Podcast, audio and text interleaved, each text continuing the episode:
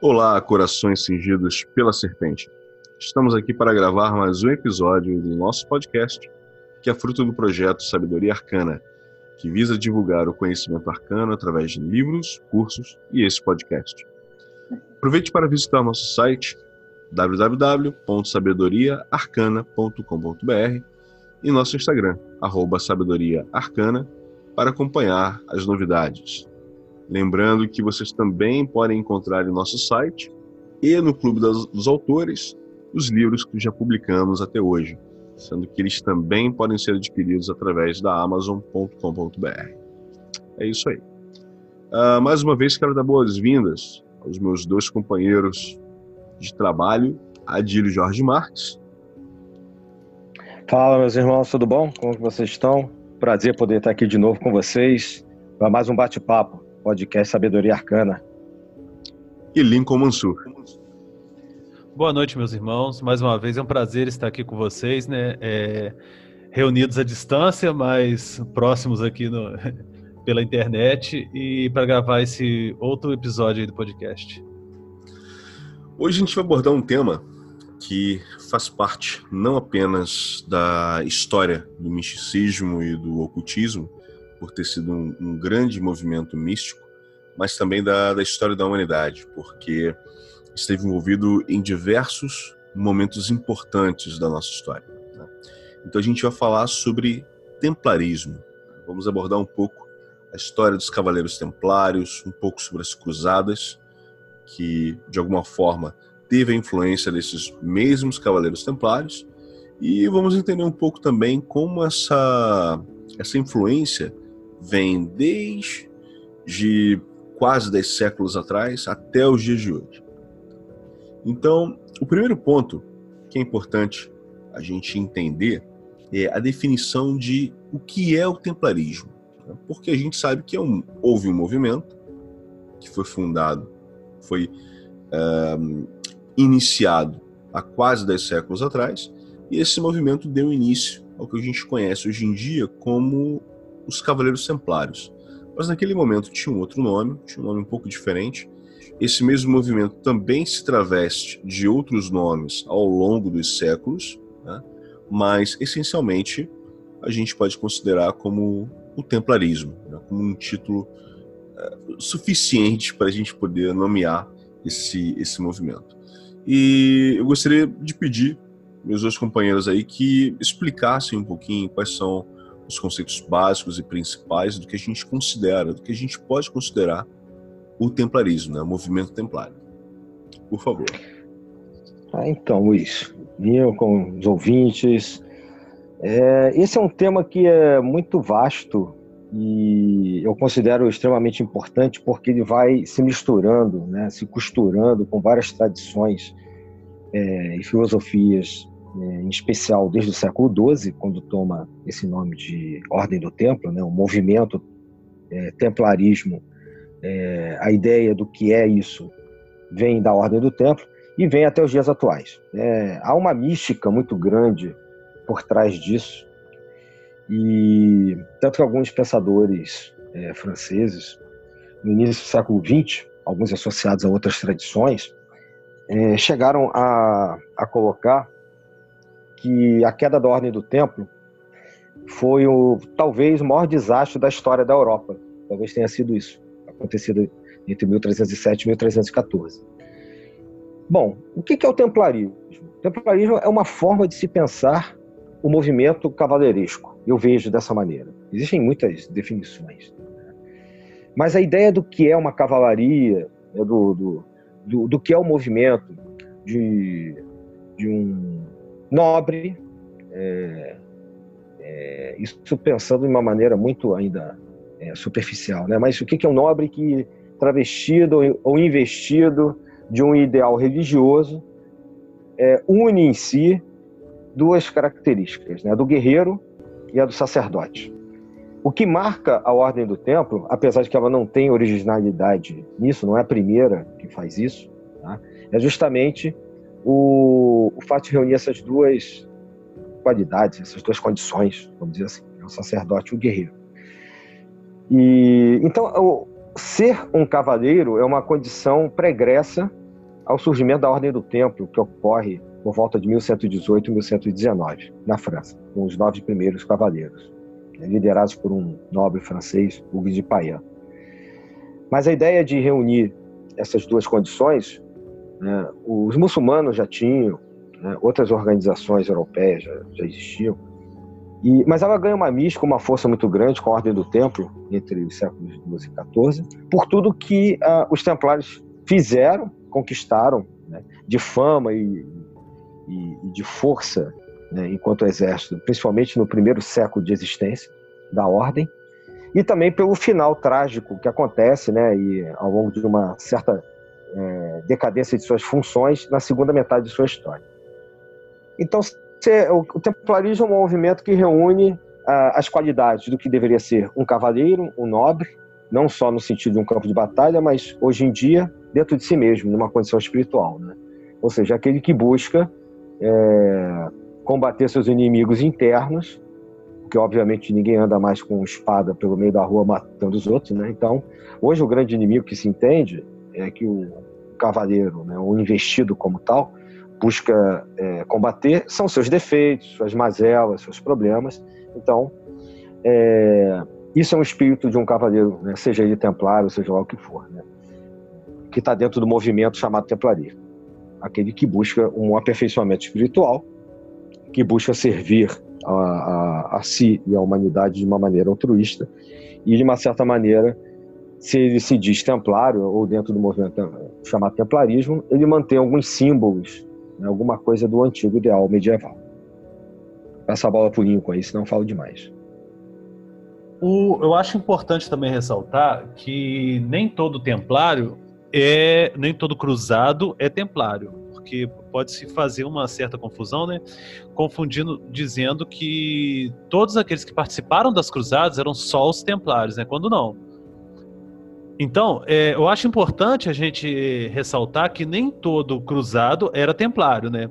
A partir dos movimentos das cruzadas que vai surgir o, o, a ordem do templo e com isso o templarismo. Embora é, esses ideais cavaleirescos já tenham sido criados na Europa já desde por meados do ano 1000 quando a evolução daquela. Porque a Europa como um todo, mesmo antes das cruzadas, era uma sociedade muito guerreira, muito militarizada. A, a, a, inicialmente pela questão das invasões bárbaras e posteriormente com a, Guerra Santa, as guerras de reconquista da Península Ibérica e tudo mais, e isso que vai dar força a esse movimento cavaleiresco e posteriormente surgir essa, esse ideal templário aí em, em si, dentro da específica ordem do templo, embora também houvessem outras ordens né, é, cavaleirescas e esse ideal cavaleiresco permeasse diversos campos aí da desses guerreiros todos aí europeus, né?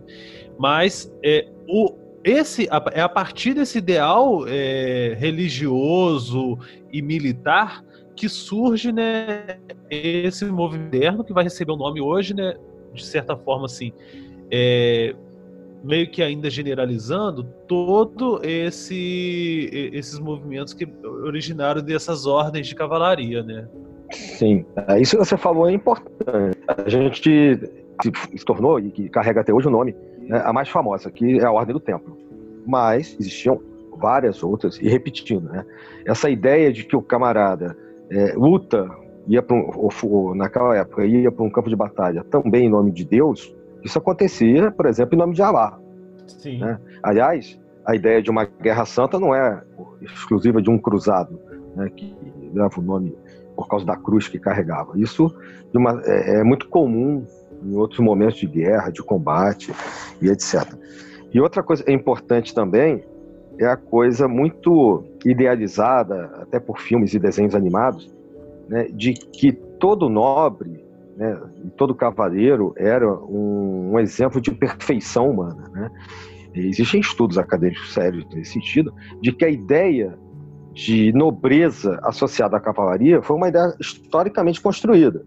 Né? Sim, posterior. Ao longo do, do, do fim posterior. Né? E ao longo da Idade Média, é, isso vai sendo construído, porque, muito pelo contrário, é, durante um, um bom, uma época boa desse período medieval, é, as pessoas morriam de medo de pessoas armadas a cavalo, porque muitos eram saqueadores. É... É, não respeitavam regra nenhuma. Inclusive, é, esse ideal de cavalaria com, é, com, com um certo tônica religiosa, ele surge exatamente para poder criar uma, uma, um ideário né, de um cavaleiro nobre que pudesse você é, confiá-lo, porque na Europa o bicho pegava naquela época, era guerra direto, os militares não eram bem vistos, porque o cara, quando está numa situação de guerra, a ideia dele, quando invade uma cidade, é pilhar, destruir e saquear. E, e abusar e tudo mais. Então, Isso. a igreja une com essa ideologia de dar um guia espiritual e, um, e, uma orientação para esses guerreiros e criar uma milícia que fosse, de certa forma, né, é, com ideais mais, mais cristãos e não abusasse tanto dessa cristandade. Inclusive, um dos primeiros ideais cavaleirescos que a igreja vem colocar é a defesa de mulheres, de jovens, de toda pessoa que não tivesse armas, comerciantes, principalmente mulheres, órfãos também, eram o ideal Sim. inicial dessa, dessa cavalaria, né? Exatamente. Isso, isso vai ser construído ao longo do tempo em que é, no qual os templários estão existindo, que os templários existiram por quase 200 anos, né? A ordem foi criada em 1118, 19 e vai até 1312, 14. Isso, então, é, não dura 200 anos. É, eu acho um é, ponto 1312 ela é suprimida. Né? Sim, sim. Acho um ponto importante também da gente abordar, já que vocês falaram bastante dos, dos cruzados, é lembrar que a ordem, na verdade, inicialmente não era a ordem do templo, era a ordem dos pobres cavaleiros de Cristo do Templo de Salomão. Era um nome razoavelmente grande. E ela foi fundada meio que no rescaldo da, das cruzadas, né? Teve uma cruzada, a primeira cruzada em 1096, né? Que tinha como propósito original lá proteger os cristãos uhum. que voltaram a fazer a peregrinação em Jerusalém, depois que eles conquistaram Jerusalém, porque tinha aquela questão de, durante a peregrinação, no caminho, tinha uma série de. tinham saqueadores, tinham bandidos e tal. E aí tem-se essa ideia de fazer essa primeira cruzada e proteger esses peregrinos, né? Agora, o que acontece que é interessante é que parte desses, desses cavaleiros que vão para Jerusalém Disse que eles encontram o, o antigo Templo de Salomão, né? eles fazem lá as escavações em um determinado eh, local e encontram o Templo de Salomão e ali eles decidem criar essa ordem dos pobres cavaleiros de Cristo e do Templo de Salomão. Né? Por isso o nome do Templo de Salomão. E... Exato. Isso tem comprovação arqueológica, né? Sim, isso é Porque... interessante. Isso é, é histórico, né? Isso não é só achismo. É, não, não é uma lenda, ah, a lenda da criação da ordem. Não. A Ordem do Santo Sepulcro, até onde se sabe, cede o espaço do, e seriam as cavalariças da, do, do, antigo Templo de Salomão, e durante um período de mais ou menos nove anos, eles ficam, esses cavaleiros ficam ali, que a gente sabe muito bem que não eram só nove, existe já uma comprovação histórica nesse sentido, né, isso já passou, já foi superado historicamente, tá? E é, quando o Estado de Israel permitia que se escavasse ali, é, se não me engano, houve uma expedição arqueológica por meados do século XX, é, e nessa expedição se achou pedaços de espora de cavaleiros, pedaços de espadas é, e objetos templários nesse espaço que a lenda dizia que esses cavaleiros iniciais que fundaram, pediram permissão ao Papa fundar o do Tempo, estiveram. Então, é, eles realmente escavaram ali e, e, fecharam todos os buracos que fizeram naquele pedaço. Né? Repetindo, aonde parece que ficava o templo, o antigo templo de Salomão. Daí eles associaram o nome e nem o, o está dizendo. Agora, o que, por que, que eles fecharam? O que eles procuravam ali embaixo é que gera aquela, aquele mito todo do tesouro dos templários também, né? E, dentre outras coisas, evidentemente. É, né? até porque é, se a gente parar para pensar que a primeira cruzada foi em 1096 e a ordem foi fundada em 1118, a gente tem aí uhum. um, um, intervalo de 22 anos, né? Que é uhum. é justamente esse intervalo onde os, os, esses cavaleiros vão para lá, fazem as escavações, possivelmente tem alguma descoberta que seja importante, começam a se organizar internamente e aí sim vão lá solicitar a autorização do Papa para fundar a ordem da, dos cavaleiros de Cristo, né? Porque, obviamente. E poder usar o. Poder usar o manto com a cruz. Até, até, ter a ordem do Papa em 1128, se 1129 não era possível, né? eles não usavam. Sim, sim. É, e, e, aí é interessante a gente entender assim, porque era um, não era um grupo grande, né? Como é que esse grupo que funda a Ordem do Templo é, protegia os peregrinos? A bem na verdade, eu acho que assim, era, era meio que uma desculpa para eles permanecerem lá na Terra Santa e continuarem suas pesquisas e, dando prosseguimento à descoberta que eles fizeram lá com relação ao Templo de Salomão.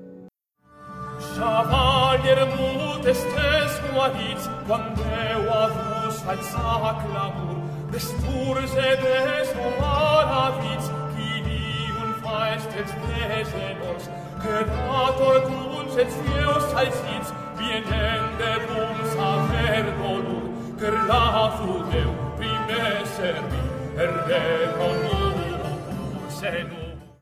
Tem um livro chama do Amin Maluf, A Cruzada Vista pelos Árabes. O interessante é que quando é, Jerusalém, muito antes, foi dominada pelos árabes, todo cristão tinha direito a livre acesso à cidade de Jerusalém, Ainda da mesma forma que tinha bairro, por exemplo, só de judeu, tinha bairro cristão e tinha bairro muçulmano. O cristão tinha acesso a Jerusalém. O problema todo é que os europeus, eles enfiaram na ali tinha duas situações políticas por trás disso. O Império Bizantino estava perdendo território para uh, os turcos seljúcidas que estavam expandindo ali na área e pediram ajuda ao Oriente. Mandaram a primeira leva de, de soldados, crianças, mulheres, ia tudo ao mesmo tempo. O, os árabes eles não entendiam por que, que ia aquela procissão de gente com padre é, incensando e depois vinham os, os soldados atrás matando todo mundo lá. Eles dominaram várias cidades na região ao caminho até chegar a Jerusalém, que era o objetivo deles, né? E nesse isso é, caminho... só fazendo um parênteses, é por isso que a gente falou, né, que muito, na época, né, hoje a gente tem a, a romantização da imagem do cavaleiro, na época é, não era romantizada essa imagem de que todo cavaleiro era um homem perfeito. Não, e pelo contrário, muito dessa romantização ocorrida na época pelos trovadores e pela, pelos historiadores. Isso é posterior um pouco. É, um pouco posterior, uns 100 anos depois, aí se deu até pelo interesse dos cavaleiros de manter essa imagem e tudo mais. Mas ah, nessa prévia, quando eles vão eh, tentar Jerusalém, né, chegar até Jerusalém, que a ideia era é, dominar onde que o Jesus Cristo morreu. E eles vêm dominando aqueles várias cidades, tinham, por exemplo, é, a cidade de Anti Antioquia e outras eram centros culturais e centros intelectuais vastíssimos. Damasco tinha uma biblioteca muito vasta. Todas as cidades tinham um conhecimento muito grande o, o mundo intelectual árabe estava assim é, bem mais avançado do que a Europa. Mas é, essa ideia de, de, defender os peregrinos se dá é, a posteriori também, porque quando eles, eles tinham acesso, o problema todo é que quando eles vêm com esse interesse político de dominar a região, é, porque tanto que quando o primeiro muçulmano dominou Jerusalém, ele deu livre acesso a todos. Os cristãos, ao contrário, eles invadem, mata todo mundo, passa o rodo geral. Há relatos, inclusive, que botava fogo com, com, com judeu dentro né, e tudo mais, mas enfim. É, eles começam Não, a ter contato.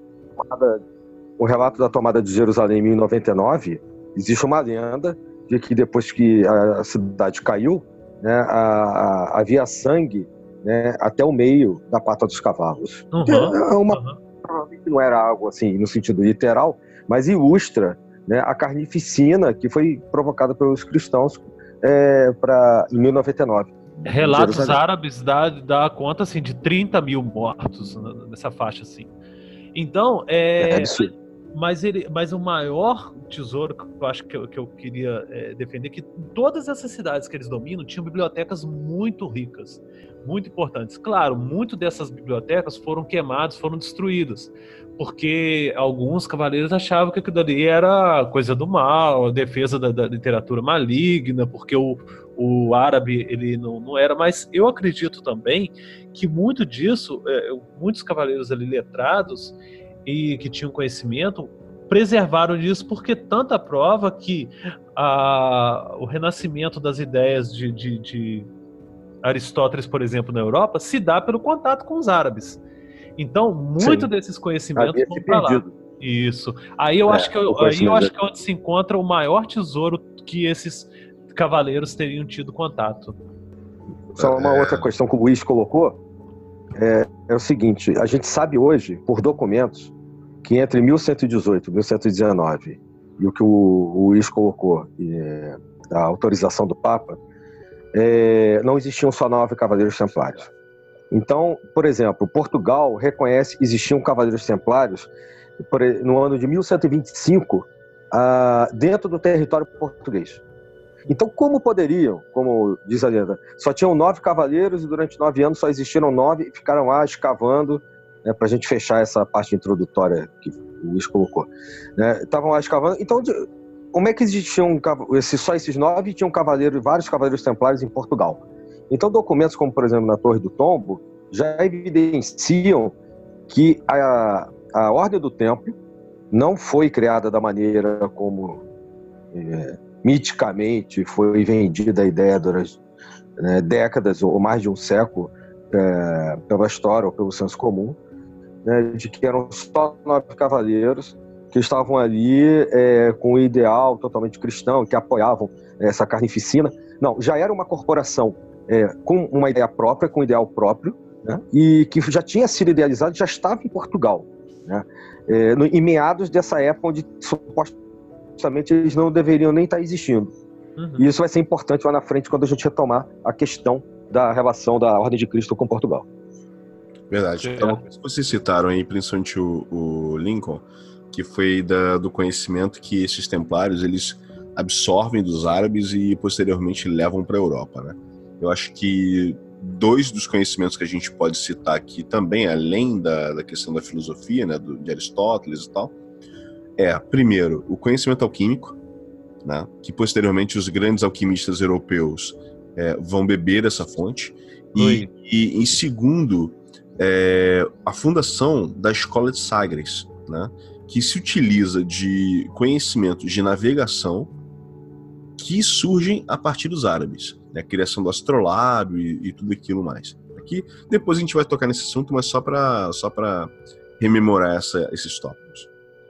E dando prosseguimento, um outro tópico também é importante é que alguns anos depois, na verdade, é uns bons anos depois, que foi em 1128 que teve justamente esse, essa liberação a partir do, do Papa, né, dez anos depois, é, eles adotam como patrono né, Bernardo de Clairvaux, que era um monge, um, um abade francês, né, cisterciense, e aí, justamente esse abade, que ele foi o fundador da, da abadia de Clairvaux, ele, Clairvaux, de, me desculpem, ele é ele que delineia a regra monástica que vai guiar esses cavaleiros templários para que eles estejam sempre alinhados ali com o, os conceitos cristãos né, de, de bondade e tal. Né? Tanto que é justamente isso que faz, essa regra monástica, que faz com que,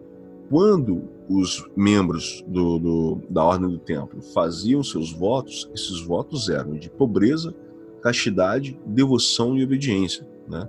Então, os, esse, os grandes é, nobres, né? os, os, filhos das casas nobres, quando entravam para a ordem do templo, ele, é, ele, ele doava todos os seus bens para a ordem. Né? Isso acabou fazendo posteriormente com que a ordem se tornasse aquela potência financeira é, na Europa, no, no mundo antigo, né? não só na Europa, mas na Europa, parte da Ásia também, ele, norte da África e tal. E eles acabam criando também um sistema que a gente conhece hoje em dia como o sistema de cheques. Né? Você ia lá numa, numa das casas do templo, deixava parte das suas riquezas de lá, recebia um papelzinho, fazia a sua viagem, e na outra casa lá da Ordem do Templo, entregava papelzinho e pegava o mesmo valor referente, equivalente ao que você deixou na primeira casa, né, depois da sua viagem. Então eles, eles criam, eles desenvolvem esse, esse sistema, né, o que é bem interessante. Então, é. mas, mas assim, eu acho, eu acho que seria legal a gente falar um pouquinho dessa regra monástica, né, criada pelo, pelo, pelo Bernardo de Clairvaux.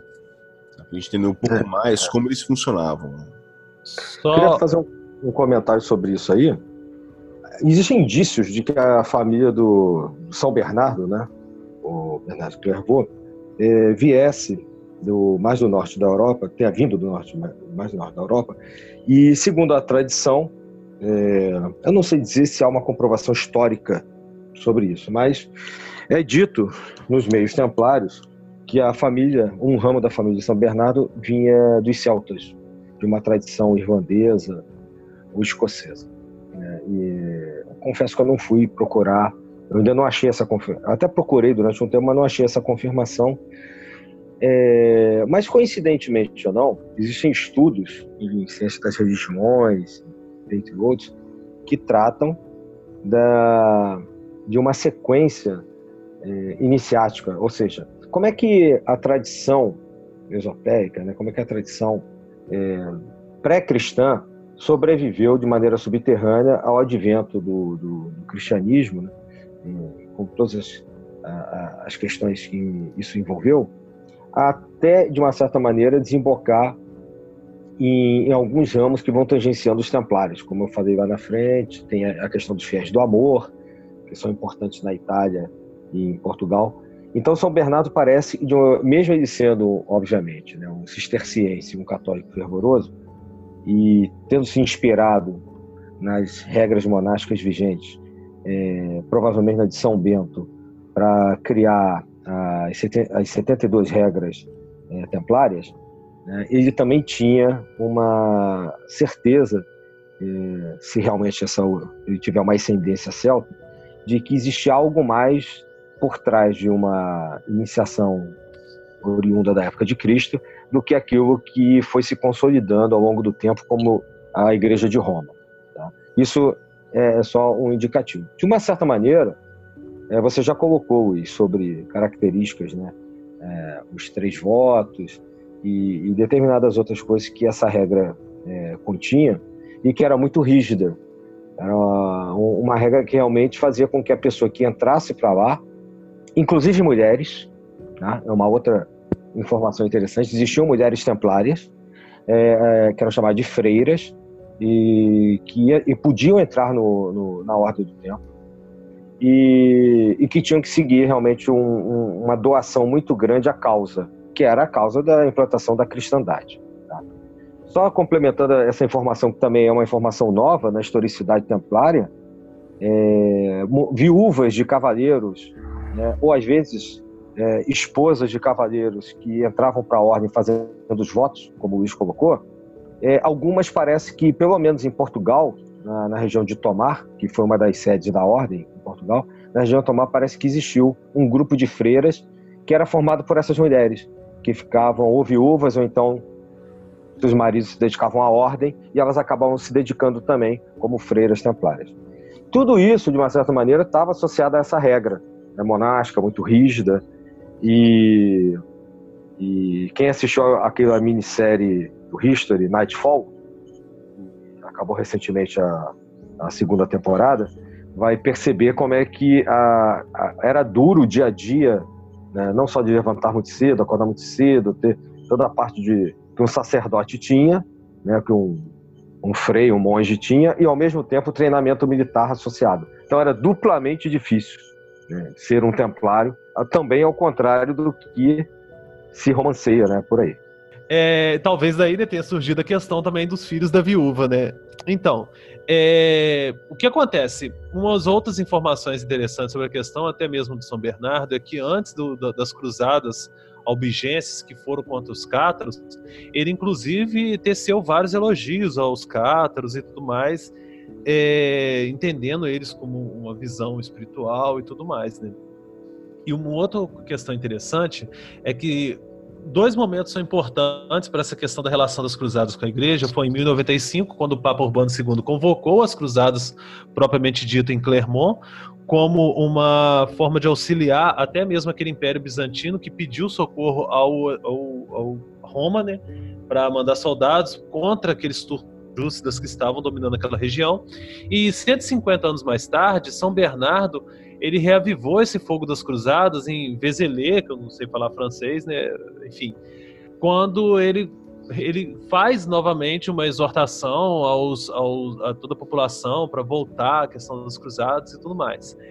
Basicamente, o objetivo de ambos era transformar o que era né, uma, considerado como uma guerra endêmica em todo o Ocidente medieval em uma guerra santa dos fiéis. Inicialmente, na própria, até mesmo, né, que deu muita força a essas ordens de cavalaria, ao surgimento da cavalaria em si, foi inclusive a reconquista, como o Manadir tinha dito é, na questão lá de Portugal e tudo mais, era uma das, das cruzadas era lutar contra essa a, a dominação do, dos, dos árabes, os mouros ali no, no, na Península Ibérica. E a mais a cruzada por excelência era eventualmente para Jerusalém mesmo, né?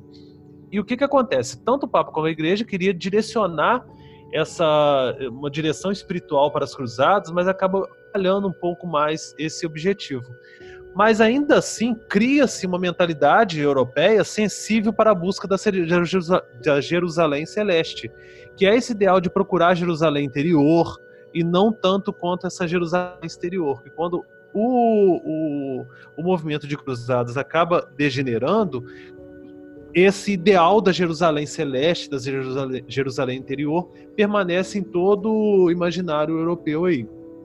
E outro é, ponto interessante. Sem dúvida, sem dúvida Cavaleiro Benfeitor da Cidade Santa, que existe até hoje em várias tradições. Exatamente. Daí. Exatamente. E um outro ponto interessante, só para mim é, passar a bola, é que hoje, se hoje é tão comum o, o, símbolo da cruz como um símbolo de triunfo e não de sofrimento, né, do momento em que é, está sendo ali o sacrifício do Filho de Deus e tudo mais, é, se dá por conta das cruzadas, que eles utilizavam pingentes, e eu tenho até um aqui de escavações europeias e tudo mais, pingentes em formas de cruz, é, circuladas, né, com, com um arozinho de metal, mas esse símbolo dos cruzados, todos os cruzados levavam, não só os templários, mas todos os cruzados em si.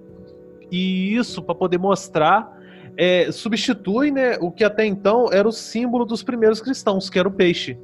É, é no, no entanto, né, nesse, nessa ínterim das cruzadas, que começa a se difundir a cruz como símbolo cristão propriamente dito. É, isso é uma das coisas que dá fama aos templários, né? Aquela cruz vermelha representando o sangue de Cristo e que acaba tornando-os famosos não só pelo que vocês falaram, e, mas também pela ferocidade com que os templários é, enfrentavam as suas batalhas. É, o, o falou aí do, da regra. Uma regra de combate era 3 por 1 por exemplo. Né? Ou seja, um templário nunca deveria lutar contra os seus inimigos em vantagem, mas sempre em desvantagem, porque ele não só era um cavaleiro, mas um monge, e como ele tinha proteção divina, ele, ele, ele era tão autoconfiante que na, nas primeiras cruzadas, até mesmo na época de Saladino, o respeito que existia e o medo que existia é, em relação aos cavaleiros, a ordem do tempo era absurdo. Né? Então, normalmente tinha esse lance de 3 para 1, ou seja, um templário para cada três inimigos, e mesmo assim seriam, e, e, e deu muito certo na, na, primeira metade da sua história, né? deu muito certo, é, mesmo assim seriam invencíveis. E, e se você ler esse livro né, do, do o nosso ouvinte, né, do, do, da Cruzada Vista pelos Áridos, vai entender que muito desse medo que tinha, dessa, dessa questão até da vantagem de 3 para 1, é, se dá por conta da primeira cruzada. Os primeiros cruzados fizeram uma arruaça no moral dos árabes. Eles acabaram né, por imprimir uma, um medo muito grande no mundo árabe por causa das conquistas que eles vão fazendo. Muitas vezes por, por acaso, por obra do acaso ou obra divina, né? E outras nem tanto. Como teve um caso, por exemplo, é, um relato rápido de um general é, egípcio que tinha dominado a cidade de Beirute, que vai lutar contra os árabes, que ele tinha, ele tinha visto o futuro dele, que ele morreria no, de uma queda de cavalo.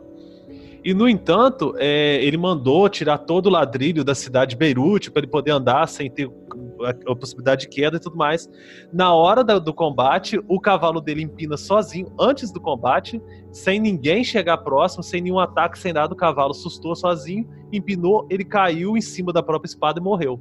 Antes do, da batalha. O, o exército todo ficou sem uma direção e o, permitiu o, os, os que eles chamam, os árabes chamavam de frange, que eram os francos, é, todo cruzado em si, né, a disseminar todo o exército deles sem, sem, assim, sem muito esforço.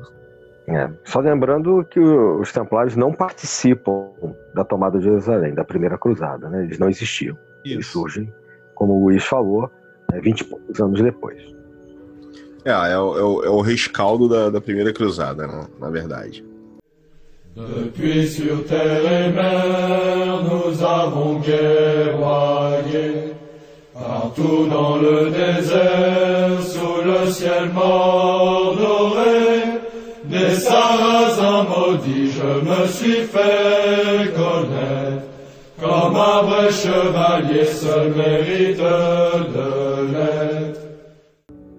Agora, é, uma coisa que é importante a gente tentar entender também é, qual a influência daquele, daquele achado né, que os templários fizeram em Jerusalém, do Templo de Salomão, no trabalho e na, e na ordem em geral? Porque, assim, primeiro que já vem no nome da ordem, né?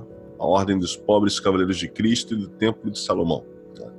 É, Sabe-se também que eles ficaram algumas décadas lá naquela região onde eles fazem as escavações e possivelmente encontram alguma coisa, que é justamente o que faz com que eles decidam fundar a ordem e transmitir algum tipo de conhecimento, porque a gente também sabe que eles tinham um sistema iniciático, né? Não era só, não era, eles não eram apenas monges e guerreiros, eles, eles também eram iniciados. Havia todo um processo de iniciação, haviam graus dentro da ordem, né, em que a pessoa ia e ascendendo de acordo com a experiência dela, de acordo com o trabalho, o quanto ela se doava à ordem, né?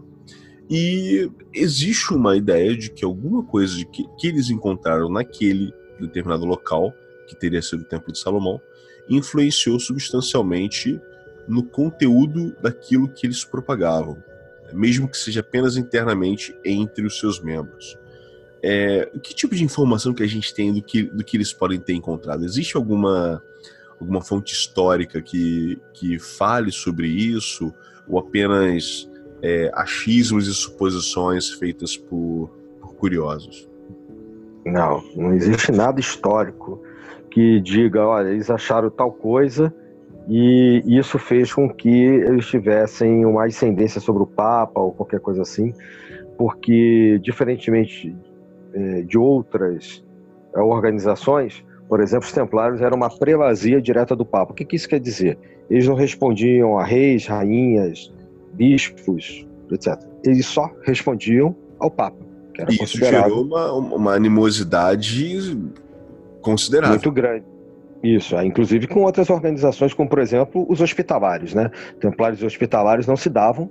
É, o, hoje, o nome de Ordem de Malta, né, atualmente, ainda existe, é, ao contrário do, da Ordem do Tempo de maneira oficial. É, mas isso gerou uma animosidade muito grande e um respeito.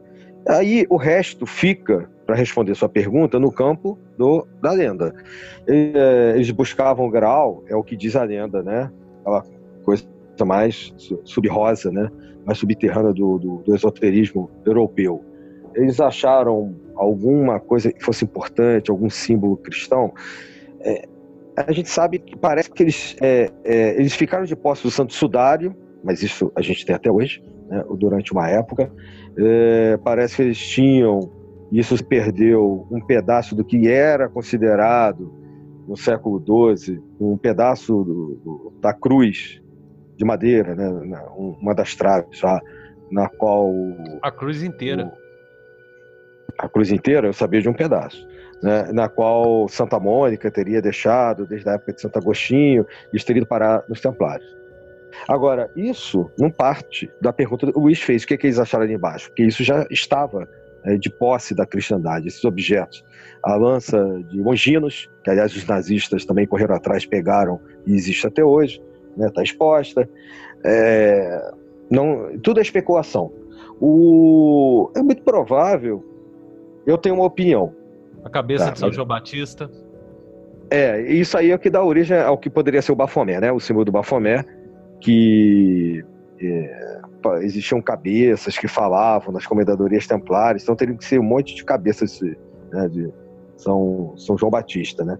É, tem muitas coisas que e, podia, uns dizem que era a cabeça era uma era uma imagem da cabeça de Pitágoras, e não São João Batista, né, devido a, a ao apreço que os templários tinham pelo, pelo conhecimento da antiguidade, ou seja, conhecimentos pagãos, pré-cristãos.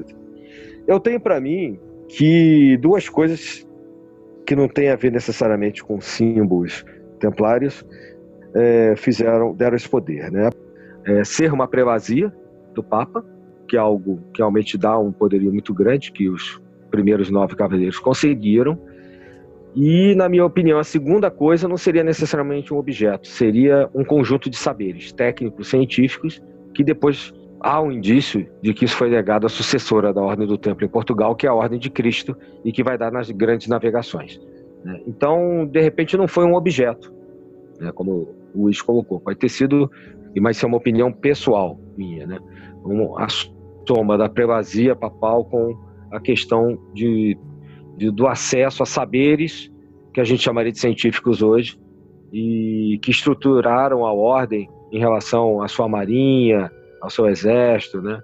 É, saberes da antiguidade, inclusive, que aliados à sua parte militar e à sua parte econômica, né, bancária, vamos dizer assim, ajudaram a construir todo o mito templário. Mas é uma opinião minha. E não há nada que diga, ah, eles encontraram, sei lá, a Arca da Aliança. Isso é de filme, entendeu? Isso aí é é, Indiana Jones. Eu, Inclusive... tendo, eu tendo a concordar com sua opinião, até porque a gente vê de forma muito clara, né? era muito claro naquele momento que todo e qualquer conhecimento que fosse diferente do que era considerado básico do básico do básico, era considerado um conhecimento que poderia se tornar uma ameaça para a igreja. Então, obviamente, a igreja gostaria de ter o controle máximo sobre isso. E possivelmente esse foi um dos motivos pelo qual a, a prelazia papal era soberana sobre o controle do, do da ordem do templo, né, ao invés deles estarem subordinados a qualquer rei. Até porque, vamos imaginar, né, esse tipo de conhecimento ou informação, se fosse delegado a um determinado rei, isso daria um poderio absurdo para esse rei, né?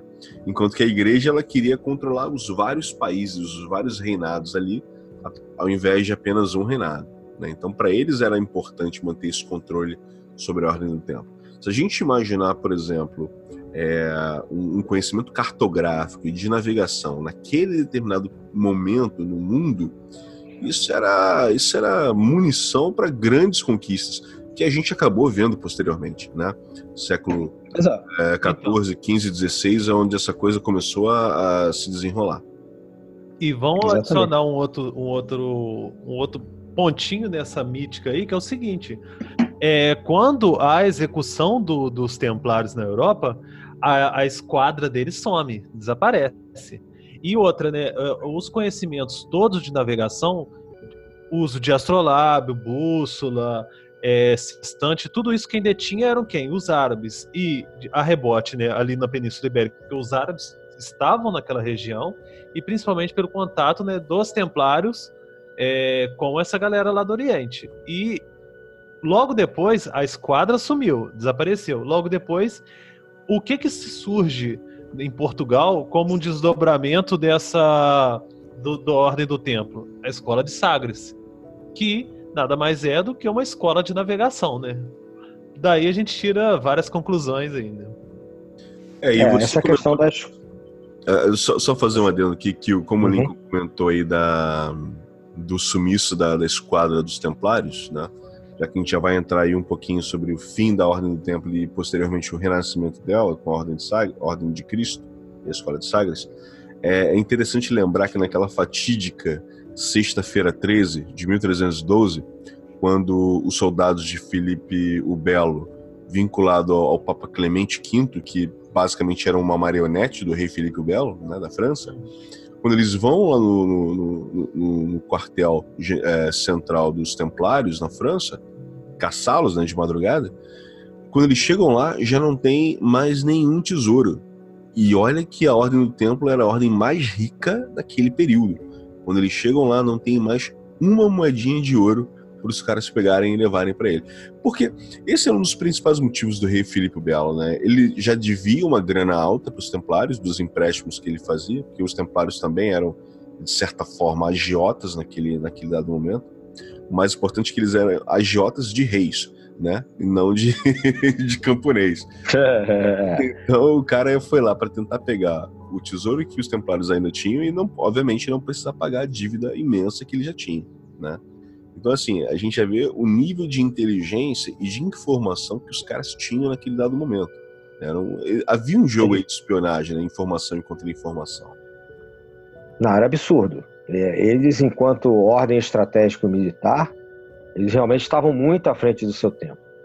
Né? E essa questão da, da, da marinha, dos barcos terem sumido, junto com boa parte dos documentos né, e, dessa, e da grana da Comendadoria de Paris, né, sumido do porto de La Rochelle, que hoje nem é mais um porto, né, isso faz é que alimentou aquela lenda do tesouro, né, templário, é, além daquela, isso já no fim, né, na, na noite anterior a 13 de outubro de 1307. Aí somando-se a isso, o que teria sido descoberto, como você perguntou, né, é, então e, e da lenda, da ideia da lenda que vai varrer a Europa aí de um suposto tesouro. Mas realmente o o Filipe Belo tinha vários. Passou, aconteceram episódios, né? tinha vários problemas com os Templários. Né? Parece que ele tentou entrar para a ordem e foi negado, já na época de Jacques de Molay. E, e ele esteve prestes a ser inchado pelo povo de Paris numa determinada ocasião, porque a França estava uma inflação muito alta, passando por vários problemas, e ele se refugia na Comendadoria de Paris. Os Templários acabam salvando a vida dele obviamente, antes do evento que você mencionou. E parece que essa poderia ter sido a grande chance que ele teve de ver por dentro a comendadoria do templo né, e a riqueza dos templários, né, cuja sede mundial era realmente a comenda de Paris. Então são fatos assim pitorescos que têm a ver com o que você está falando. É, eu acho que justamente nesse momento então que surge a ganância dele. A ganância dele vem mais, mais aflorada, né? para é, conseguir botar exatamente. a mão naquilo tudo que ele viu lá dentro. Eu imagino a cara dele quando ele chegou lá com os soldados e não tinha mais nada, né? ah, com certeza. E nem mesmo os barcos, né? Ele perdeu muita coisa. Sem Sim. dúvida. Assim como não conseguiram prender todos aqueles de grau mais alto da ordem. A gente sabe disso. Além, né? Além do fato também, né, de que o, os templários, ele, o próprio Felipe Belo devia altas somas de dinheiro aos templários por empréstimos, né? É isso que o Luiz falou aí. E tinha uma outra situação de que com a queda do, de São João do Acre, lá na, na, na região ali próxima a Jerusalém, no Oriente Médio, é, a Europa tinha ficado um pouco menos tolerante com as ordens de cavalaria como um todo. É, os, os cavaleiros em geral, eles se refugiam na ilha de Malta, mas a Europa já tinha criado uma certa animosidade contra isso. O que vem também Sim. reforçar a ideia do Filipe Bielo e do Papa, que era um servir de joguete na mão do Filipe Bielo, né? É, na, na, perseguição e, e, execução de todos os é, aí. Que ficou, aquela, ficou aquela pergunta. A partir do momento que as cruzadas não eram mais viáveis, no sentido geral né, de estruturação econômica né, e, e, todos esses bastiões cristãos tinham caído, para que, ser, que serviria a ordem do tempo? Ia ser o quê? Se transformar num grande banco? Sim. Né? É, é, as cruzadas não tinham mais sentido, tanto que houve uma proposta de fusão dos hospitalários com os templários, e obviamente, como eles não se davam, né, é, Jacques de Molay foi totalmente contra, e isso também pode ter sido uma das coisas que acirrou né, a ira do, do Filipe o Belo, Filipe IV, né, da França, é, em relação à ordem. É, não, devia uma grana, é, já tinha sido negado na ordem, é, sabia que era uma ordem rica, é, começou era... a questionar para que, ela, que, que ela servia. Era a ordem mais rica de todas, né? Não, por isso que ela é, é, por isso que ela é o exemplo, porque por isso que existe a questão, ah, por que, é comum falar de templarismo e ninguém fala de, quase ninguém fala de lazarismo, a ordem de São Lázaro? É, a ordem Santo Sepulcro existe até hoje, mas ninguém pergunta o que, é o movimento, sei lá, sepulcriano, tô inventando aqui, né? Mas é. se você fala de templarismo, né, muito, até, até adolescentes e, e pessoas de mais variadas, vai. Ah, já ouvi dizer e tal. Essa mítica é alimentada por estudo, né? É, Disse que um pedaço, talvez um terço da Europa, no final da ordem, né, lá no final da sua história, talvez um terço da Europa já pertencesse à ordem do tempo, somando-se terras, castelos, capelas é, e etc. Né? Se fosse somar em sentido geográfico. Imagine uma, uma instituição no início do século XIV sendo dona né, e tendo uma autonomia religiosa, porque era uma prevazia papal, mas para vocês terem uma ideia, a ordem tinha uns sacerdotes próprios. Então, essas iniciações, essas coisas que aconteciam lá dentro, não precisavam passar pela fiscalização, pela, até onde a gente sabe, né, é, por um fulcro da, da igreja. Então, era muito poder na mão de uma instituição. E até mesmo essa questão de terem é, sacerdotes próprios, não ter que passar por fiscalização nem nada, isso acaba gerando uma, um certo preconceito, nem saber o que está rolando naquele mistério ali e tudo mais. E um outro ponto é que é interessante ressaltar que o Jacques Legoff ele ressalta que uma das consequências da cruzadas não foi nem a questão do enriquecimento da Europa, da questão do luxo, isso tudo já, já tinha esse interesse por, por objetos do Oriente e tudo mais. Mas sim, foi uma. A, a consequência principal foi uma, uma certa nacionalismo exacerbado que vai surgir a partir disso aí. E basicamente também o aumento das vendas de é, relíquias religiosas e da fiscalização de, da igreja né, em cima de todas essas questões, venda de simonia também e tudo mais, né? Então, assim, a gente vê que tem todo esse processo, né? Aí, aí o Felipe Belo coloca a marionete dele, Papa Clemente V ali para controlar tudo, e como era justamente o Papa que tinha essa prelazia sobre os Templários, ele pega e assina ali a cassação da ordem, né? E aí uh, acaba ocorrendo a prisão dos Templários, né? Caçada e a prisão dos Templários. Jacques de Molay, que era o grão-mestre naquele momento, é preso junto com alguns de seus companheiros, é torturado e é queimado vivo em frente à Catedral de, de Notre Dame. Notre Dame. E inclusive enquanto disse que enquanto ele estava sendo preparado lá para a fogueira, ele amaldiçoa o Papa Clemente V e Filipe Belo, que dentro de um ano eles se encontrariam juntos perante o Tribunal Soberano. E coincidentemente, ambos morrem dentro do prazo de um ano. Né? É. Coincidentemente. é, e o Denogaré também, né? Sim. um dos, dos, acusadores né, de traidores da ordem. Ele convocou os três né, a comparecer perante o Tribunal de Deus em um ano. E o Papa já vai em 33 dias, né? Isso aí.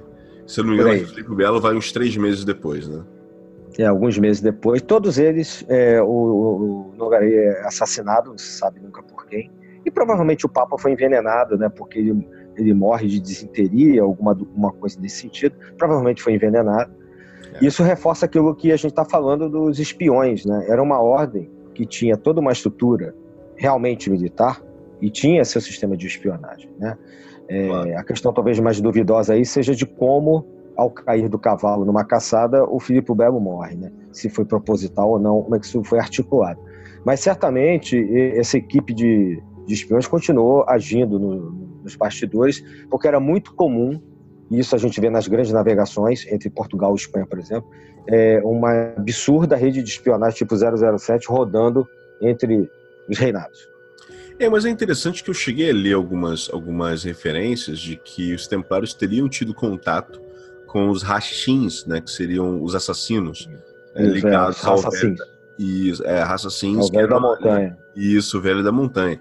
Então, de repente, Sim. essa galera acaba influenciando também com o conhecimento deles de espionagem e assassinato a, a, fomentar a criação de uma força paralela dentro do, dos Templários, talvez. Ah, é possível. Não, é uma especulação que tem sentido, ao meu ver, porque é, a gente sabe que os templários tinham interações comerciais e culturais é, com, independentemente se estava brigando no campo né, militar com, por exemplo, muçulmanos, muitos falavam árabe e tinham interações, eles tinham interações culturais, comerciais e religiosas com, com árabes e, e etc, judeus e então uh, isso não é também uma mera especulação, tá? É, Sabe-se que isso é, é verdade. É, Sabe-se que determinados cultos que nada ortodoxos e nada cristãos eram praticados dentro de Tomar, por exemplo, em Portugal e em outras comendas templárias. Então, essa absorção é, cultural pode ter se dado, inclusive, nesse nível que você está falando aí. Uhum. Tem, tem, inclusive, relatos nessa, nessa cruzada vista pelos árabes que eu queria neglance, né? O inimigo do meu inimigo é meu amigo. É, houve muitas associações entre algumas cidades árabes com os é, cruzados para poder lutar contra o inimigo comum, por exemplo. Então, não foi só muçulmano contra cristão e pronto, acabou, não. Teve muçulmano e cristão lutando lado a lado contra outros grupos muçulmanos, porque haviam disputas por, por, pela liderança, por exemplo, entre os seus justas, por exemplo. Bagdá passou de mão, em dois anos, passou de mão entre líderes mais de 30 vezes. Então era comum, né, essa associação entre um grupo cristão com é. uma aliança militar com os árabes. Então com isso troca ideias e conhecimentos também, né? É, acho que é isso é que vai levar de uma certa maneira a que é uma, pode ser até um outro tópico para a gente questionar aqui, discutir, né? É que já que cai a ordem, né? O Luiz já colocou, você já colocou também. Como é que o templarismo segue na história, né? Como é que o, a ordem do templo vai adiante é, até chegar, por exemplo, onde até hoje, onde está aqui conversando, século XXI. É, eu acho que dois pontos importantes aí que a gente tem que, tem que colocar é, um deles você já citou, que nem todos os cavaleiros foram presos, né? Naquela caçada, Isso. naquela fatídica madrugada. Então, muitos conseguem fugir, outros já estavam localizados em outros países, então lá permaneceram. E o segundo ponto é que alguns países, especificamente um, que foi Portugal, né, decidiu não acatar a ordem do Papa e deu, uh, deu guarida uh, aos templários, né, alguns dos templários refugiados, é, permitindo que eles permanecessem lá sob a proteção do rei uh, de Portugal naquele dado momento. E aí, eu acho Exato. que um dos renascimentos que a gente pode citar aí, que a gente já falou inclusive, que foi a, a Ordem de Cristo, né? E, e a Escola de Sagres, Sim. É, a, a Ordem de Cristo é, de 1319 é uma habilidade, é, mais uma, né, habilidade demo, é, diplomática da, de Portugal, de conseguir manter intacto tudo que os templários tinham, só mudando de nome. Eu brinco às vezes, né, quando vou falar disso, que o rei de Portugal se, só muda o CNPJ, né, porque o resto é tudo a mesma coisa. Né? Continuam os mesmos castelos, quase que ah, o mesmo símbolo, a cruz vermelha é, muda o desenho, ele coloca uma cruz branca dentro como símbolo da pureza da ordem, ou seja, está mandando um recado para todo mundo. Ó, perseguiram, queimaram, torturaram, mas nós éramos inocentes. Então, é, a ordem de Cristo é fundamental. Né? Ela, a escola de Sagres é mais uma lenda. A ordem de Cristo é um fato. Tá? E sabe-se que o que vai parar em Portugal é, é, o conhecimento. Por isso que eu insisto naquela sua pergunta, né? Será que lá atrás também não era isso? Eu tendo a acreditar, né, de uma maneira um pouco mais racional, que era, não era nada miraculoso, e lá em 1119, da mesma maneira que em 1319, numa, exatamente 200 anos depois, coincidentemente, Portugal estabelece a Ordem de Cristo, e o que vai fazer de Portugal, um país do tamanho do Rio de Janeiro, ser o que foi, como eu já mencionei, é são as grandes navegações. Né? É, eles já, os templários já tinham aprimorado o seu sistema é, de, de, exército a partir, inclusive, de conhecimento de, de como o exército romano funcionava, né? trabalhando em, em, em, características, por exemplo, é, um, um, guerreiro ajudando o outro. Isso pode ter ajudado a inspirar aquele símbolo de dois cavaleiros sobre um cavalo. Isso vem dos romanos. Né? E a ideia das navegações também aprimorada de maneira científica, não só com os instrumentos que o Lincoln já falou, mas com aprimoramento das cartas navais, da, dos, ma dos, mapas celestes, né? tudo isso que a gente chamou de pensamento científico, que é herdado pela Ordem de Cristo dos Templários, e já Templários já estão em Portugal muito antes do que se acha que os Templários existiam, como a gente já mencionou lá atrás também. Né? Então, é, é, parece que é muito natural entender que historicamente Portugal tenha conseguido o que conseguiu com as grandes navegações e praticamente ocupar né, o, é, boa parte do mundo, estar até o Oriente, chegar até o Japão, China, etc., a partir desse conhecimento eh, de navegações científico. Né? Enquanto a Ordem de Cristo é, esteve com uma certa autonomia, Portugal manteve-se grande. Há uma certa coincidência de quando justamente a igreja tira um pouco da autonomia da ordem de Cristo, é justamente quando começa uma certa decadência de, desse período de glória português.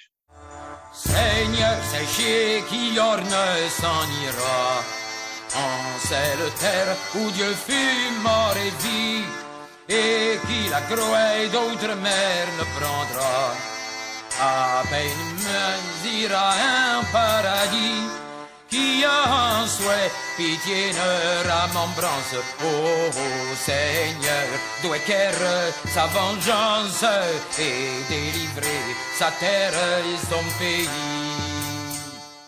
É, agora, agora outro tópico que é importante também é que, assim, avançando um pouco mais no tempo, né, alguns séculos à frente, a gente começa a ver alguns movimentos de outras ordens, principalmente ordens como a maçonaria, alegando, de alguma forma, uma herança da, da tradição templária. Né? Aí a gente vê, posteriormente, ritos sendo criados, né? é, graus sendo nomeados e, e, performados dentro das lojas maçônicas com um total um, uma total aproximação do ideal templário, né? usando termos, nomes, ideias, a, a mística do, do, do templarismo né? E, e, eu queria entender em que momento e de que forma essa, essa influência surge e até que ponto existe uma real influência, né, uma real herança dessa tradição templária, ou é apenas especulação de que, ah não, a maçonaria, como tem alguns, alguns ideais alinhados, eles se sentem espiritualmente herdeiros. Né? Então, o que a gente pode dizer aí que realmente é uma herança subjetiva ou é algo mais subjetivo? Esse é um assunto complicadíssimo, né? Porque é, eu acho que existe uma inspiração, uma herança subjetiva. Quando a, as corporações de pedreiros começam a se organizar de uma maneira um pouco diferente no século XVII, principalmente na segunda metade do século XVII, é, não mais com pedreiros, mas com é, nobres ou pessoas de outras atividades na sociedade, é, alguns desses nobres, né, que são chamados de cavaleiros, é, querem é, ou remetem a sua tradição familiar à Idade Média, que está bem próxima em relação a nós. Né? Então, em relação ao século XVII, ainda é algo muito próximo do, do ideário europeu.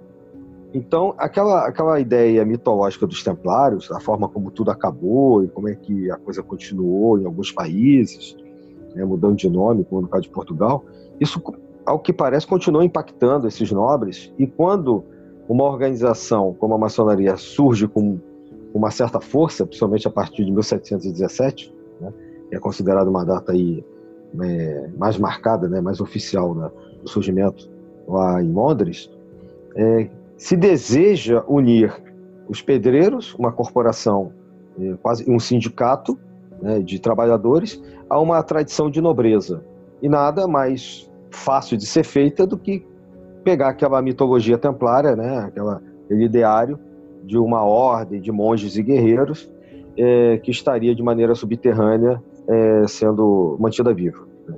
Então, assim, não, todas as tradições que vêm pela maçonaria por outras ordens, e aí no século XVIII começam a surgir os mais variados ritos e ordens templárias, como a estrita observância templária por exemplo, na, na França, né, que vai ser uma das inspiradoras para a posterior criação do rito escocês retificado, que é um rito maçônico, já tem aqui no Brasil e tudo. É, isso tudo vai funcionar mais como um movimento neotemplário, vamos chamar assim, um movimento posterior que mantém os símbolos, a tradição, né, é, alguns dos rituais, alguns dos rituais, é, como o ritual de recepção do neófito, são rituais que estavam escritos, né? É, isso vai se manter à margem né, da, da igreja, evidentemente, que não trabalha mais com os templários é, desde o século XIV, e a maçonaria vai manter isso muito vivo através dos seus dos seus vários ritos e depois quando estrutura em, em vários graus, em 33 graus em alguns casos, né? dentro desses graus, é, como no caso do rito escocês antigo você vê lá um período, né, uma parte desses graus totalmente dedicados à cavalaria, em especial ao Kadosh, né, aos templários. E aí a ideia, a, a mítica vem até o, os nossos tempos. Né? Mas um, desconheço qualquer comprovação formal histórica da passagem de Jacques de Molay, né, apesar de existir uma lista chamada lista de armênios, que não é considerada pelos historiadores, é, não é aceita por todos os historiadores como verdadeira. Não, não conheço nenhuma passagem oficial de Jacques de Molay, por exemplo, até 1717, com o surgimento da maçonaria. Né, além de uma inspiração, de um ideal. Aí tem uma é. outro, um outro fator assim que, que pode se acrescentar é o seguinte, por exemplo, da mesma forma como inicialmente a cavalaria não era é, exclusiva da nobreza, mas à medida que ganha é, popularidade, que ganha prestígio, a nobreza é, passa a exigi-la que seja somente exclusiva da nobreza, da mesma forma como é, é, esse ideário, né, é, que já tinha, eles já tinham adquirido essa, essa questão de ter a nobreza como algo exclusivo da ter a cavalaria como algo exclusivo da nobreza. À medida que cresce a popularidade dessas dessas organizações como a maçonaria, é, é fácil associá-las, né? É, tipo, algo que é exclusivo da nobreza, aí vamos associar a, a, a esse grupo que a gente está entrando agora e posteriormente misturar elementos ali, né?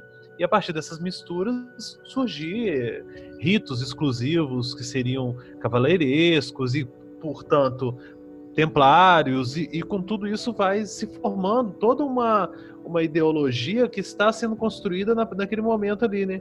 Que são os ritos modernos da, da maçonaria. Acredito que seriam é, encontros de, de interesses e de mitos né, que se entrecruzaram naquele momento específico ali, né? É interessante entender melhor isso, porque é, naquela, naquele determinado momento, lá no século XVII, é, século XVII e XVIII, a, a estrita observância templária se dizia herdeira desses templários, né? E, e posteriormente, historicamente, foi provado que não tinha nenhuma herança objetiva, né? Uhum.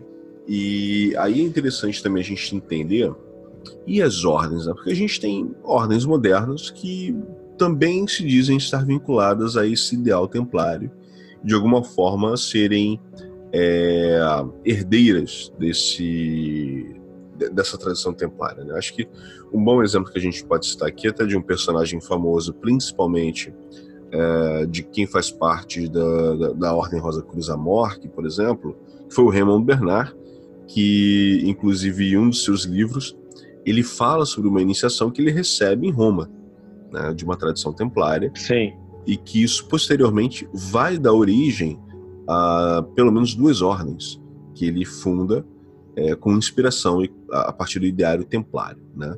E como é que a gente consegue mapear essa a existência de uma tradição templária ainda ainda ativa e que dá origem a ordens modernas com essa inspiração? Olha, é, eu acho que a palavra correta é inspiração. Né? Existem centenas de ordens ditas templárias no mundo, centenas, ok? E não estou falando de dezenas. É, algumas tiveram grande expressividade, mas todas elas, se a maior parte delas evita falar nós somos descendentes diretos dos templários, porque nem todos aceitam essa essa essa listagem, né? eu, eu mencionei. É, algumas tradições é, conseguem mapear isso de uma maneira um pouco melhor, é, quando elas têm uma inspiração mais medieval, né, mais é, cavaleiresca. E por que eu estou falando isso? Existem, basicamente, eu identifico duas formas de agir hoje dessa inspiração templária. Uma com esse modelo que, uh, que você mencionou, é, inspirado no Raymond Bernard nas organizações mais esotéricas do século XX, e outro modelo de funcionamento que é mais inspirado na cavalaria no sentido militar, é, operativo, é, que tenta imitar algo do, da época dos Templários medieval. Tem pelo menos duas do primeiro grupo que você mencionou aí do Raymond Bernard, né, que uma não existe mais e a outra sim. Ele funda duas. Uma em, em setembro de 68, 1968, na cripta da Catedral de Chartres, a Ordem Renovada do Templo, que alcançou um, um, uma certa expressividade na França e se espalhou pelo mundo todo. E, mas ele se afasta da, da Renovada do Templo mais ou menos do, uh, 1970, até uns dois anos depois, e ela segue. Em 88, 1988, 20 anos depois, é, ele funda a Ordem Soberana do Templo Iniciático, a OSTI, OSTI, que existe até hoje. A ORT, ela não existe mais. A Ordem Renovada do Templo, ela deixou de existir em dezembro de 2007. A, OSTI continua funcionando e são organizações que tem, se dizem, se diziam, né, claramente de inspiração, usando símbolos, mas com toda uma conotação ocultista esotérica é, moderna, contemporânea. É, agora, algumas outras que ainda defendem a listagem, né, mais, essa listagem mais antiga, e que realmente tem um, uma certa tradicionalidade e mais uma certa ancestralidade nos seus ritos, nos seus rituais, são aquelas que foram inspiradas num personagem é, que em 1804 apresentou uma, uma espécie de nova ordem do templo, né, um ressurgimento da ordem do templo para Napoleão na França, é, que é o Bernard Raimond Palaprat. Não é o Raimond Bernard do século XX, é Bernard Raimond Palaprat. Uma coincidência, inclusive. Onde ele propõe a ordem soberana e militar do Templo de Jerusalém, o SMTH, em latim, né, porque Jerusalém em latim começa com H. É, e esse modelo,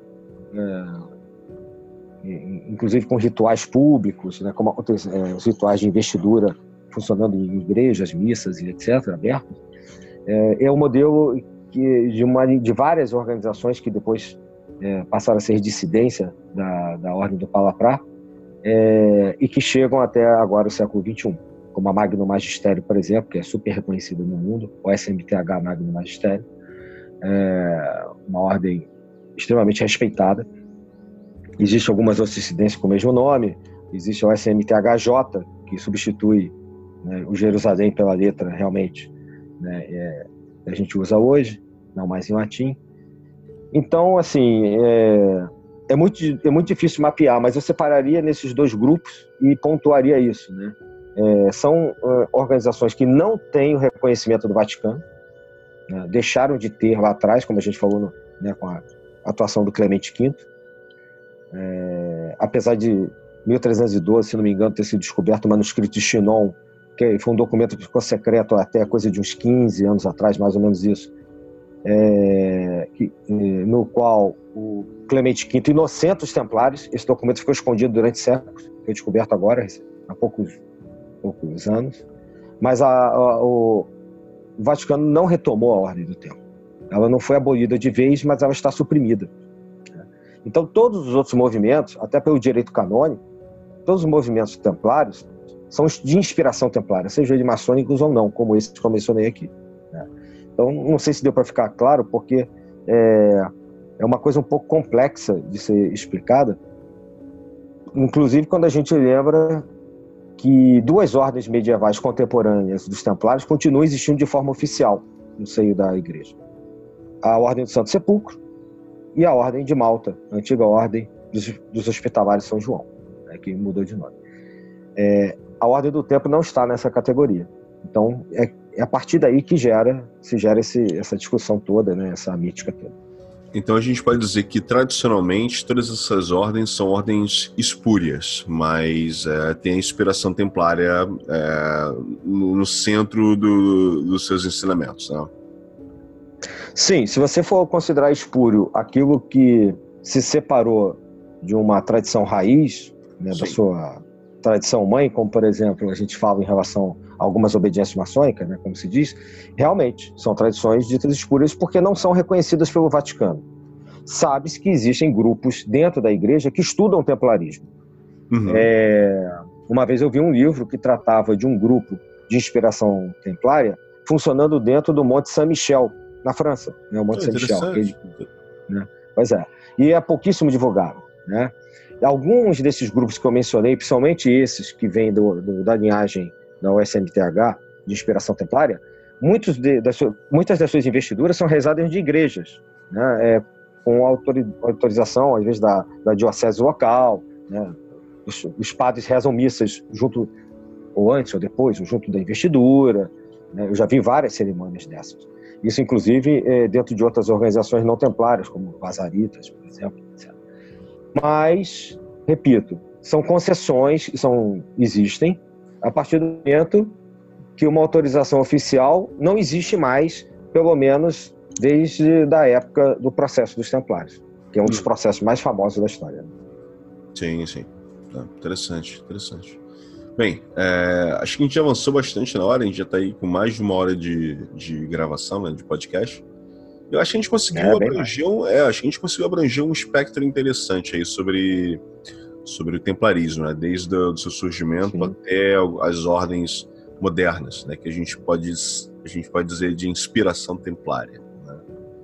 É, exato, exato. Tem mais alguma informação que vocês queiram acrescentar ou, ou não? não? Assim, da, da, da, minha parte, eu acho que é, todo esse percurso que a gente fez mostra, evidencia é, quanto o imaginário né, do, do, templarismo, como foi dito, como eu falei no início, né, como tendo sido um dos maiores desastres da Europa, segundo é, o Michelet é, e segundo outros historiadores é, dessa, das tradições esotéricas, né, é, colocaram no século XX.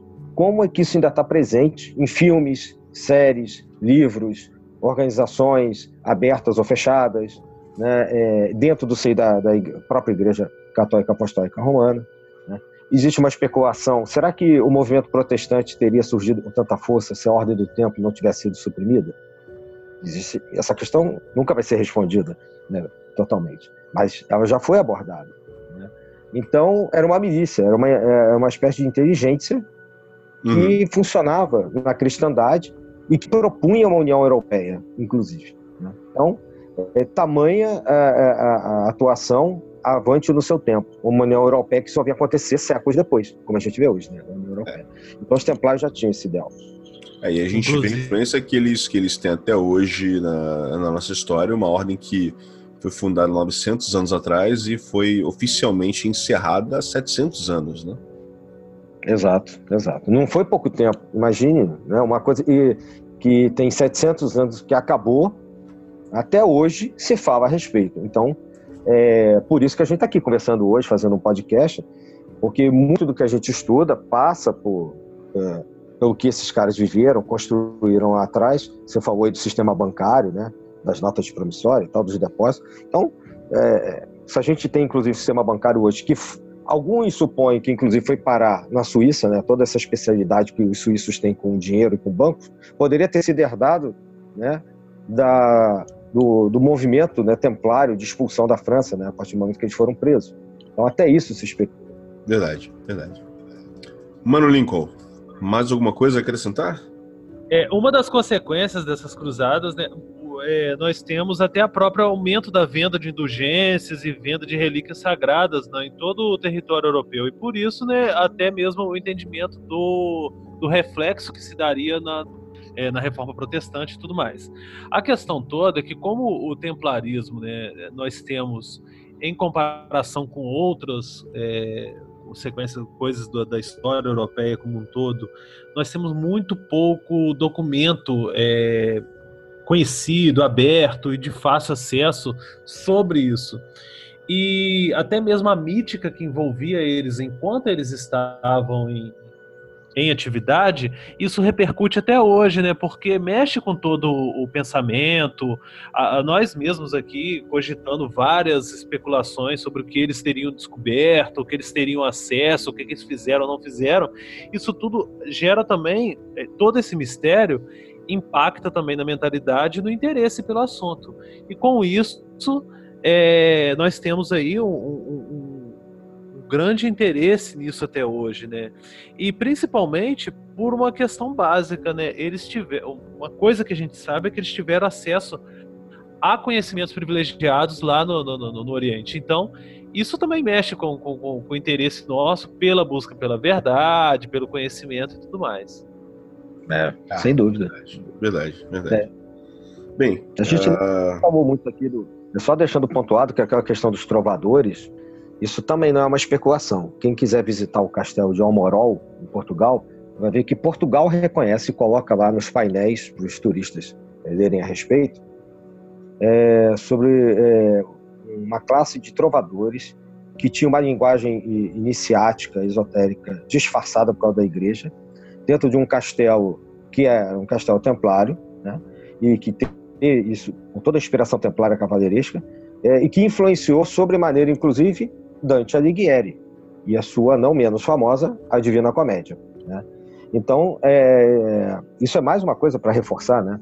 É, já que o Nico fechou aí com a questão histórica, o quanto hoje se reconhece da importância da mentalidade templária na cultura europeia, né? E, claro, né? A gente fala muito de Portugal e França, mas existem muitos entraves templários na Espanha, por exemplo, que são importantíssimos. A Comendadoria de Londres está até hoje lá, né? também para quem quiser ver, né? com os dois, uma estátua enorme, os dois cavaleiros em cima do cavalo. Né? Então, é, 700 anos não apagaram essa importância até hoje. Inclusive, só para fechar, o livro Mitologia Templária, do Jesus Ávila Granados, traz no final uma série de elementos esotéricos gravados em várias regiões da, da, da Espanha, como símbolos templários, né, que seriam deixados registrados ali. No... Então a gente vê que há um, um, uma, um reflexo disso até hoje e, e vários vestígios de indícios esotéricos e tudo mais aí grandes construções templárias.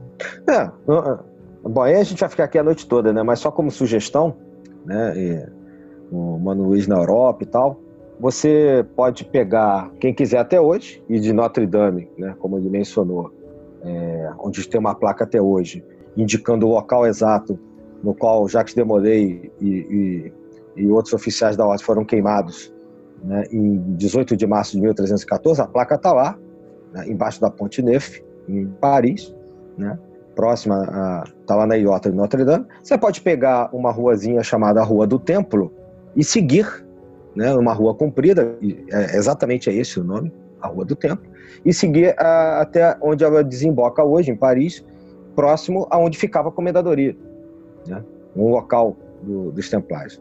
E paralelo à Rua do Templo, né, ou transversal, na verdade, é, você tem a Rua dos Mantos Brancos, por exemplo. Ou seja, mesmo com a Revolução de 1789 na França, é, com a questão de se separar Estado de religião, né, é, que é uma coisa muito forte para o francês até hoje, né, esses símbolos de uma ordem que era também religiosa e cristã estão ainda nas ruas de Paris, para quem quiser ver. É interessante. É só pegar o mapa e andar. E, aliás, é um passeio que eu recomendo quem estiver em Paris, né? Ir a Notre Dame, visitar a placa de Jacques de Molay, em frente a um pequeno jardim na ponta, que era chamado de a Ilha dos Judeus, essa ponta, porque a Notre, na verdade a ilhota de Notre Dame era dividida em três ou quatro, três ou quatro pedacinhos, depois isso foi aterrado, e na pontinha né, foram colocadas as estacas é, onde eles foram queimados, né, e, e da onde Jacques de Molay, olhando de frente para Notre Dame, teria se dirigido à, à população, ao rei, ao Clemente V, etc. E tal. Então a plaquinha está lá e tem um jardinzinho na frente, homenagem aos templários, está tudo lá documentado. Você pega a Rua do Templo, depois é um passeio muito bonito você seguir pela Rua do Templo e verificando nas ruas transversais os nomes das ruas, como essa eu mencionei, que eu me recordo agora, que eu, eh, existem outros, a Rua dos Mantos Brancos. Né? Então você vai chegar lá, na, na, na perto da, de um local templário no final da rua, Isso na França, né? Agora, Portugal, você, a cada pedra você tropeça em cada esquina, tem um símbolo, ou da Ordem de Cristo, ou da Ordem do Templo. Isso aí, aí é, não, não tem nenhum, nem como disfarçar. Né? Portugal inteiro, né? seus vários castelos, não só Tomar, está né? Tá todo marcado até hoje. É um, é um, é um trajeto é, templário, né? existem vários trajetos templários de turismo dentro de Portugal é, até hoje. É bem interessante isso. Dicas templárias, dicas turísticas e... templárias. É, exatamente. Estamos aí ajudando o turismo. Vale a pena visitar e fotografar, né? Porque, inclusive, vocês vão passar perto, quem fizesse em Paris, vão passar perto da casa do Nicolas Flamel, que não é uma lenda, existiu mesmo. A casa do Flamel está bem próxima à Rua do Templo. Dá para ir a pé e visitar lá. É, Atenção, aí, leitores do Harry Potter, né? é, ainda está aberta a visitação, né? Uhum. Sim, ela é uma espécie de pensão, né? mas as inscrições é, alquímicas e, e, que, da fachada estão preservadas até, até hoje. A Prefeitura de Paris né, preserva a casa como um ponto turístico. A casa, se não me engano, é de 1400, alguma coisa nesse sentido. É, é, e, é, e, há uma, e você pode ir é, um pouco mais longe, você pode ir andando uh, a Torre de Saint-Jacques, ali não muito longe, que onde, segundo diz a lenda, no alto da torre, que sobrou de uma, depois da Revolução Francesa, sobrou de uma, se me engano, de uma igreja, alguma coisa assim, é, ficava um, um, dos laboratórios alquímicos do Nicolas Flamel. Você consegue, quando ela está aberta, chegar no alto da torre, chegar esse, ao ponto mais alto, né, e, e, ficar onde, teoricamente, naquele espaço, né, ele contribuía com altas doações em dinheiro para a caridade de Paris. Aí é que vem a questão, né? Se ele era pobre, como não sabe exatamente como ele ficou rico, existem várias especulações, né? uhum. e como ele conseguia, bom, provavelmente com, né? não sei se ele teve um bom casamento, o que, que foi, mas é, disse que esse dinheiro todo que ele doava aos pobres e, a, e, e para as igrejas, né? reconstruir igrejas e tal, teria sido, sido oriundo também da fama que ele adquiriu como alquimista. Tá aí um tema para o nosso pra um próximo episódio, que é ah, alquimia, né? Bem interessante mesmo. É, falaremos existem, isso. É. Existem fatos interessantes aí para a gente falar. Verdade. Bem, a gente chegou num bom tempo aqui de gravação, então quero agradecer aos meus dois companheiros de sempre, Adílio e Lincoln, né, por mais essa gravação aí fantástica, muita informação interessante e importante. e em breve voltaremos com mais um episódio do podcast Sabedoria Arcana. Forte abraço a todos. Muito obrigado. Valeu, forte abraço. Até a próxima. Valeu, abração.